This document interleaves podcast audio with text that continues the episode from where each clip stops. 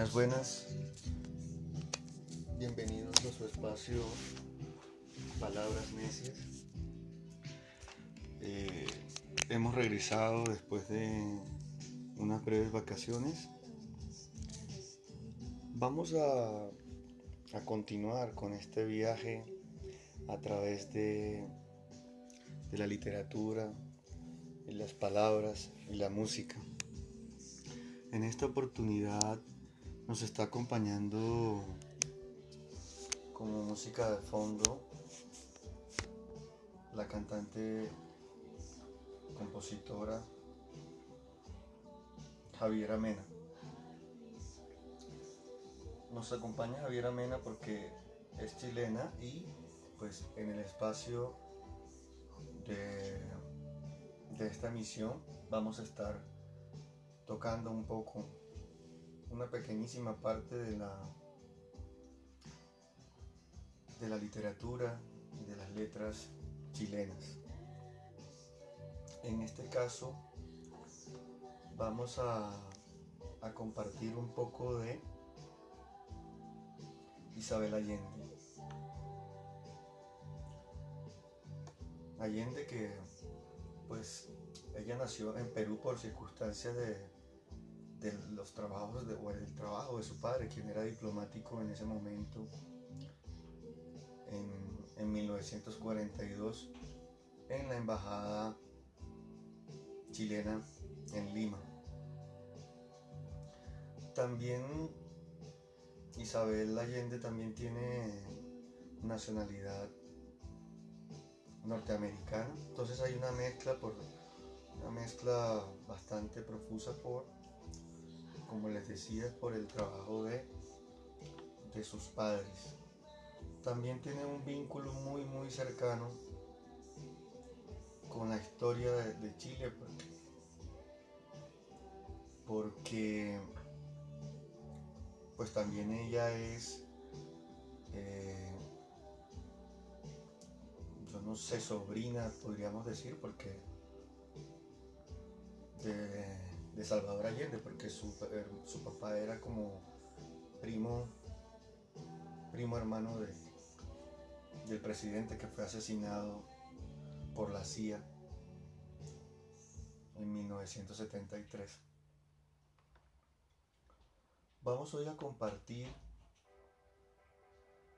un escrito que hace parte de los 23 relatos de los que aparecen en el libro de los cuentos de Baluna. Recuerden que para la próxima emisión yo extraeré algunas palabras de, de esta breve historia y vamos a comentarla acerca de sus orígenes y sus significados, más allá de la interpretación o las circunstancias y, y el mensaje de este relato. El pequeño cuento se llama La huésped, no, el huésped de la maestra. Entonces, vamos a leer El huésped de la maestra de que hace parte de los 23 relatos de los cuentos de Baluna de Isabel Allende.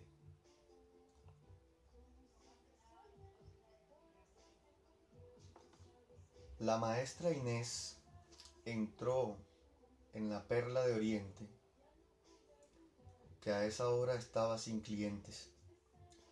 Se dirigió al mostrador donde Riad Halabi enrollaba una tela de flores multicolores y anunció que acababa de cercenarle el cuello a un huésped en su pensión. El comerciante Sacó su pañuelo blanco y se tapó la boca. ¿Cómo dices, Inés? Lo que oíste, turco. ¿Está muerto? Por supuesto. ¿Y ahora qué vas a hacer? Eso mismo vengo a preguntarte, dijo ella, acomodándose un mechón de cabello. Será mejor que cierre la tienda, suspiró Riad Halabi. Se conocían desde hacía tanto que ninguno podía recordar el número de años, aunque ambos guardaban en la memoria cada detalle de ese primer día en que iniciaron la amistad. Él era entonces uno de esos vendedores viajeros que van por los caminos ofreciendo sus mercancías, peregrino del comercio, sin brújula ni rumbo fijo, un migrante árabe con un falso pasaporte turco, solitario, cansado, con el paladar partido como un conejo y unas ganas insoportables de sentarse a la sombra. Y ella era una mujer todavía joven, de grupa firme y hombros recios, la única maestra de la aldea, madre de un niño de 12 años, nacido de un amor fugaz. El hijo era el centro de la vida de la maestra, lo cuidaba con una dedicación inflexible y apenas lograba disimular su tendencia a mimarlo, aplicándole las mismas normas de disciplina que a los otros niños de la escuela, para que nadie pudiera comentar que lo malcriaba y para anular la herencia díscola del padre, formándolo, en cambio, de pensamiento claro y corazón bondadoso.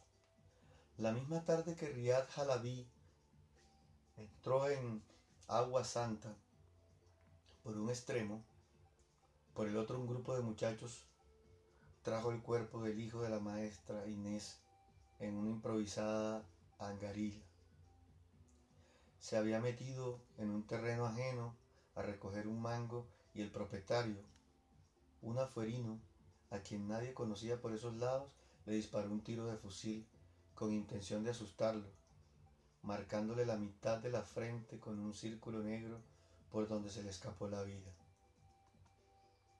En ese momento, el comerciante descubrió su vocación de jefe y sin saber cómo, se encontró en el centro del suceso, consolando a la madre, organizando el funeral como si fuera un miembro de la familia y sujetando a la gente para evitar que despedazara al responsable. Entre tanto, el asesino comprendió que le sería muy fácil salvar la vida si se quedaba allí y, y escapó del pueblo dispuesto a no regresar jamás. A Riyad Halabi le tocó a la mañana siguiente encabezar a la multitud que marchó del cementerio hacia el sitio donde había, donde había caído el niño. Todos los habitantes de Agua Santa pasaron ese día acarreando mangos que lanzaron por las ventanas hasta llenar la casa por completo desde el suelo hasta el techo. En pocas semanas, el sol fermentó la fruta, que reventó en un jugo espeso, impregnando las paredes de, una sangre dorada, de un pus dulzón, que transformó la vivienda en un fósil de dimensiones prehistóricas, una enorme bestia en proceso de pudredumbre atormentada por la infinita diligencia de las larvas y los mosquitos de la descomposición. La muerte del niño, el papel que le tocó jugar en esos días y la acogida que tuvo en Agua Santa determinaron la existencia de Riyad Halabi. Olvidó su ancestro de nómada y se quedó en la aldea. Ahí instaló su almacén la perla de Oriente. Se casó, enviudó, volvió a casarse y siguió viviendo mientras crecía su prestigio de hombre justo. Por su parte, Inés educó a varias generaciones de criaturas con el mismo cariño tenaz que le hubiera dado a su hijo, hasta que la venció la fatiga. Entonces se dio el paso a otras maestras, llegadas de la ciudad con nuevos silabarios y ella se retiró. Al dejar las aulas, sintió que envejecía y que el tiempo se aceleraba. Los días pasaban demasiado rápidos sin que ella pudiera recordar en qué se le habían ido las horas. Ando aturdida, turco. Me estoy muriendo sin darme cuenta, comentó. Estás tan sana como siempre, Inés. Lo que pasa es que te aburres. No debes estar ociosa, replicó Riyad Halabi. Y le dio la idea de agregar unos cuartos en su casa y convertirla en pensión. En este pueblo no hay hotel, tampoco hay turistas, agregó ella. Una cama limpia y un desayuno caliente son bendiciones para los viajeros de paso. Así fue, principalmente para los camioneros de la compañía de petróleos que quedaban a pasar la noche en la pensión cuando el cansancio y el tedio de la carretera les llenaban el cerebro de alucinaciones. La maestra Inés era la matrona más respetada de Aguasanta. Había educado a todos los niños del lugar durante varias décadas, lo cual le daba autoridad para intervenir en las vidas de cada uno y tirarles las orejas cuando lo consideraba necesario. Las muchachas les llevaban sus novios para que los aprobara. Los esposos la consultaban en sus peleas. Era consejera, árbitro y juez en todos los problemas. Su autoridad era más sólida que la del cura, la del médico o la de la policía. Nada la detenía en el ejercicio de ese poder. En una ocasión se metió en el retén, pasó por delante del teniente sin saludarlo cogió las llaves que le colgaban de un clavo en la pared y sacó de la celda a uno de sus alumnos, preso a causa de una borrachera. El oficial trató de impedírselo, pero ella le dio un empujón y se llevó al muchacho cogido por el cuello. Una vez en la calle, le propinó un par de bofetones y le anunció que la próxima vez ella misma le bajaría los pantalones para darle una susurra memorable. El día en que Inés fue a anunciarle que había matado a un cliente, Riyad Halabi no tuvo ni la menor duda de que hablaba en serio, porque la conocía demasiado. La tomó del brazo y caminó con ella las dos cuadras que separaban la perla de Oriente de la casa de ella. Era una de las mejores construcciones del pueblo, de adobe y madera, con un porche amplio donde se colgaban hamacas y las siestas más calurosas, baños con agua caliente y ventiladores en todos los cuartos. A esa hora parecía vacía. Solo descansaba en la sala un huésped bebiendo cerveza con la vista perdida en la televisión. ¿Dónde está? susurró el comerciante árabe. En una de las piezas de atrás, respondió ella sin bajar la voz. Lo condujo a la hilera de cuartos donde estaban todos unidos por un largo corredor techado, con trinitarias moradas trepando por las columnas y maceteros de lechos. Abrió la última puerta y Riyad Jalabi entró en la habitación en sombras. Las persianas estaban corridas y necesitó unos instantes para acomodar los ojos y ver sobre la cama el cuerpo de un anciano de aspecto inofensivo, un forastero decrépito, nadando en el charco de su propia sangre, con los pantalones manchados de excrementos, la cabeza colgando de una tira de piel lívida y una terrible expresión de desconsuelo, como si estuviera pidiendo disculpas por tanto alboroto, por la sangre y por el lío tremendo de haberse dejado asesinar. Riyad Hadavi se sentó en la única silla del cuarto con la vista fija en el suelo tratando de controlar el sobresalto de su estómago. Inés se quedó de pie con los brazos cruzados sobre el pecho cuando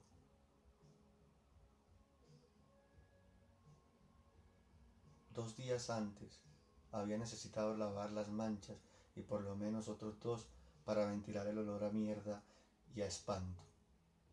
¿Cómo lo hiciste? preguntó por fin Riyad Halabi, secándose el sudor. Con el machete de picar cocos. Me vine por detrás y le di un solo golpe. Ni cuenta se dio, pobre diablo. ¿Por qué? Tenía que hacerlo. Así es la vida. Mira qué mala suerte. Este viejo no pensaba detenerse con aguas, en Agua Santa. Iba cruzando el pueblo y una piedra le rompió el vidrio del carro. Vino a pasar unas horas aquí mientras el italiano del garaje le conseguía otro repuesto. Ha cambiado mucho. Todos hemos, todos hemos envejecido, según parece, pero lo reconocí al punto. Lo esperé muchos años, segura de que vendría, tarde o temprano. Es el hombre de los mangos.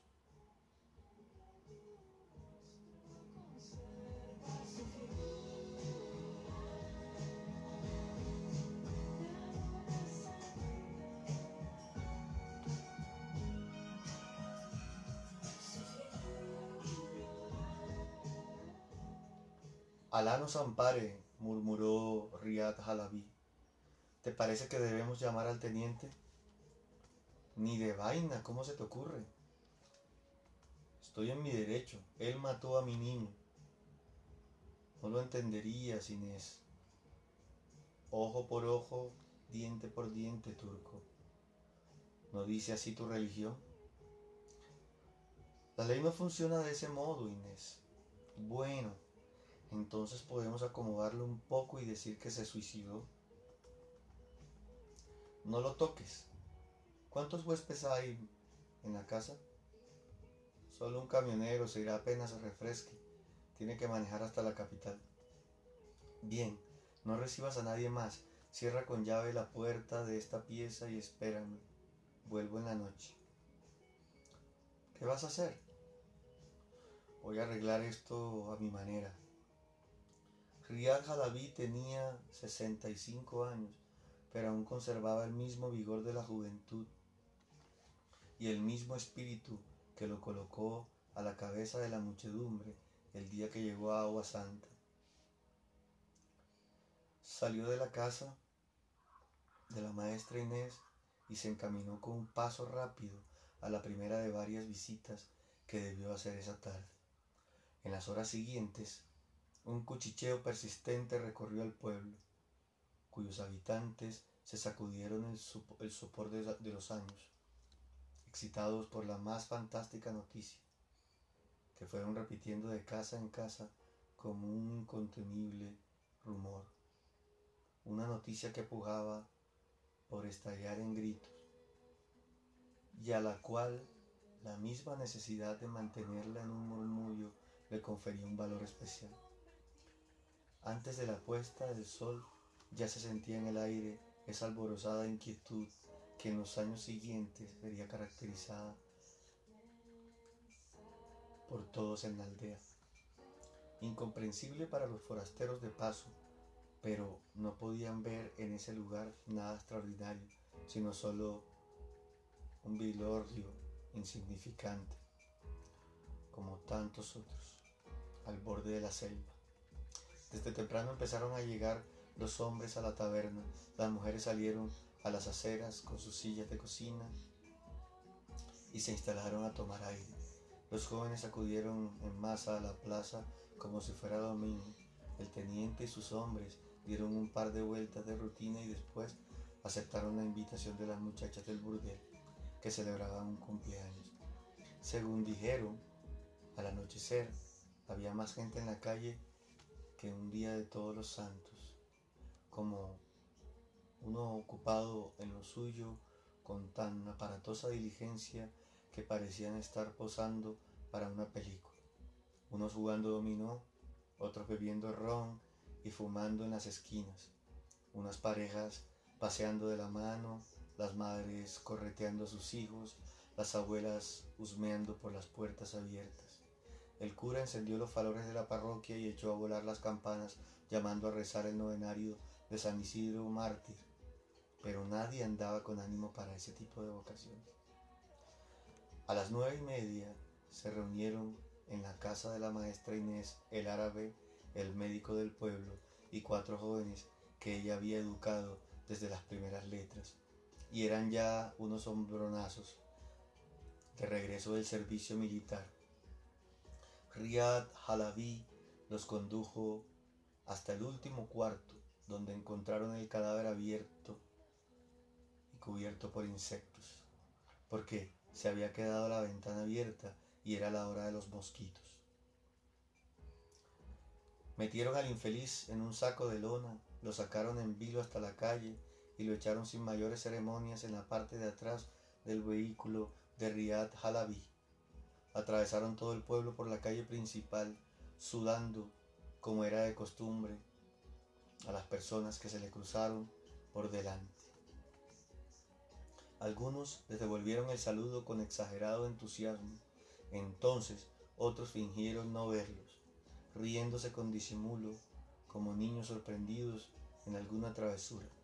La camioneta se dirigió al lugar donde muchos años antes el hijo de la maestra Inés se inclinó por última vez a coger una fruta. En el resplandor de la luna vieron la propiedad invadida por la hierba maligna del abandono, deteriorada por la decrepitud y los malos recuerdos. Una colina enmarañada donde los mangos caían salvajes, las frutas se caían de las ramas y se podrían en el suelo, dando nacimiento a otras matas que a su vez engendraban otras y así hasta crear una selva hermética que se había tragado los cercos, el sendero y hasta los despojos de la casa, de la cual solo quedaba un rastro casi imperceptible de olor a mermelada. Los hombres encendieron sus lámparas de queroseno y echaron a andar bosque adentro, abriéndose paso a machetazos. Cuando consideraron que ya había avanzado bastante, uno de ellos señaló el suelo y allí, a los pies de un gigantesco árbol abrumado de frutas, cavaron un hoyo profundo donde depositaron el saco de lona. Antes de cubrirlo de tierra, Riyad Halabi dijo una breve oración musulmana, porque no conocía otras. Regresaron al pueblo a medianoche y vieron que todavía nadie se había retirado, las luces continuaban encendidas. Entre tanto, la maestra Inés había lavado con agua y jabón las paredes y los muebles del cuarto, había quemado la ropa de cama, ventilado la casa y esperaba a sus amigos con la cena preparada y una jarra de ron con jugo de piña. La comida transcurrió con alegría, comentando las últimas riñas de gallos. Bárbaro deporte, según la maestra, pero menos bárbaro que las corridas de toros, donde un matador colombiano acababa de perder el hígado. Alegaron los hombres. Riyad Halabi fue el último en despedirse esa noche por primera vez en su vida, se sentía viejo. En la puerta, la maestra Inés le tomó las manos y la retuvo un instante entre las suyas. Gracias, Turco, le dijo. ¿Por qué me llamaste a mí, Inés? Porque tú eres la persona que más quiero en este mundo y porque tú debiste ser el padre de mi hijo. Al día siguiente, los habitantes de Agua Santa volvieron a sus quehaceres de siempre engrandecidos por una complicidad magnífica, por un secreto de buenos vecinos que habrían de guardar con el mayor celo, pasándoselo unos a otros por muchos años como, como una leyenda de justicia, hasta que la muerte de la maestra Inés nos liberó a todos y puedo yo ahora contárselos a ustedes.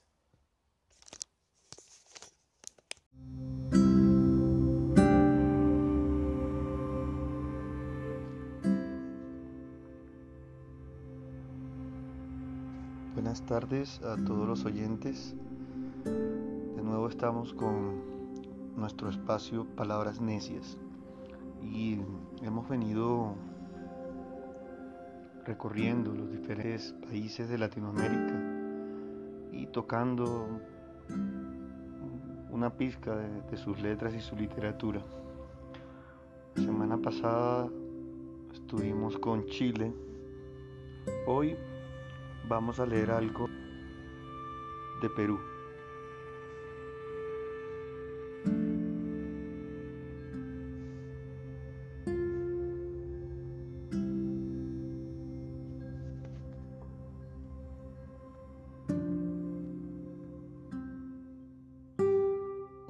Algunos poemas del escritor Mario Vargas Llosa. Aunque la poesía no es no hace gran parte de su obra, que se dedicó más a los ensayos, al teatro y a la novela, pues para conocer un poquito de Mario Vargas Llosa, hoy hemos elegido unos poemas que compartiremos. Mario Vargas Llosa nació en Arequipa en 1936 y ha recibido numerosos premios y reconocimientos académicos, entre ellos, claro está, el Premio Nobel de Literatura en el 2010. Dentro de sus obras o sus novelas se destacan La ciudad y los perros, La casa verde, eh, Conversaciones en la catedral, El gran fin, perdón, La guerra del fin del mundo, La fiesta del chivo, entre otros. También ha publicado cuentos, obras de teatro, artículos, crónicas y ensayos como La orgía perpetua, La verdad de las mentiras, La tentación de lo imposible, La civilización del espectáculo o Medio siglo con Borges, entre otros. Hoy vamos a leer unos poemas. El primero de ellos se llama El exorcista. El segundo que leeremos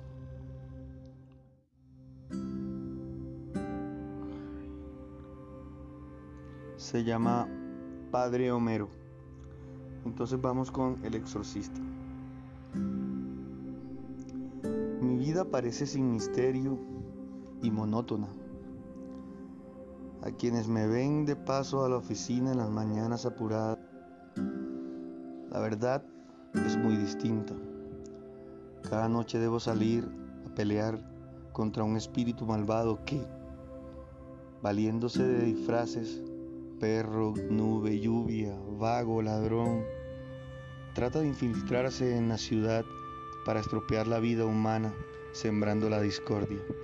A pesar de sus disfraces, yo siempre lo descubro y lo espanto. Nunca ha conseguido engañarme ni vencerme. Gracias a mí, esta ciudad todavía es posible la felicidad. Pero los combates nocturnos me dejan exhausto y magullado. En pago de mis refriegas contra el enemigo, les pido unas obras de afecto y amistad. Este poema es del 2001 y tiene como lugar Nueva York. El siguiente es Padre Homero. No sabemos si era uno o muchos, ni siquiera sabemos si existió o lo inventamos para dar un dueño y una leyenda a los poemas que fundaron el mundo en que vivimos. Las cuencas vacías de sus ojos iluminan como dos soles las aguas, las islas y las playas del Mediterráneo. Tampoco sabemos si las historias que contó tuvieron raíces en la historia real o fueron fantaseadas por su imaginación incandescente. Yo lo adivino como un viejecito bondado. Soy excéntrico divirtiendo a niños y ancianos con fábulas aventuras de guerreros y monstruos en una época inusitada, en que hombres y dioses andaban entreverados y las batallas se ganaban con caballos de madera, elixires, magias, lo diviso entre sombras y chisporroteo de fogatas en aldeas con olor a vino y aceite, pulsando su lira, acompañando el mundo del mar y la resaca. rodeado de cáscaras expectantes.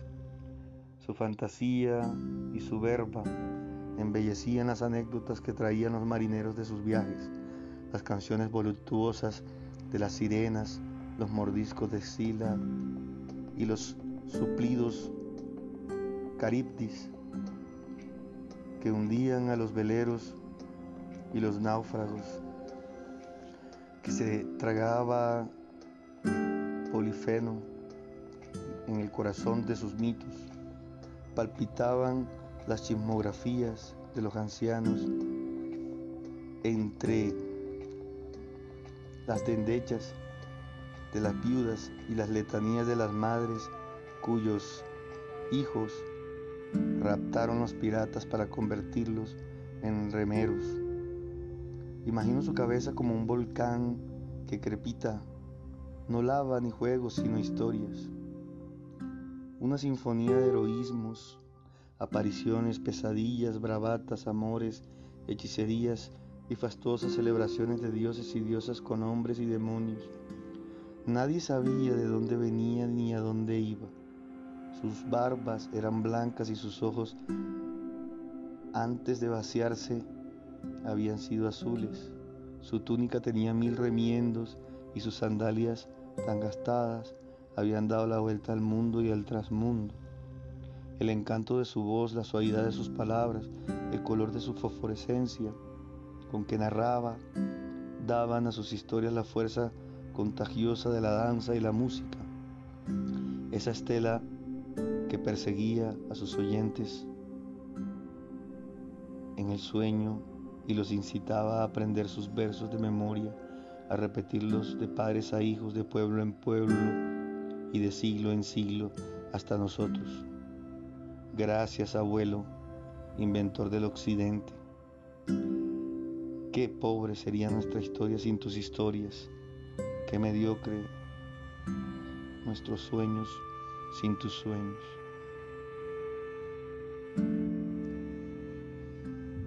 Bueno, evidentemente este último poema hace alusión a Homero, ¿no? El escritor de la Iliada, la Odisea. El próximo programa estaremos descifrando algunas palabras y algunas historias de estos dos poemas y tendremos como invitado a, otro, un nuevo país latinoamericano y con una pizca de sus letras. Esto fue una pequeña parte de Palabras Necias. Les habló Julio César Peralta en una próxima emisión.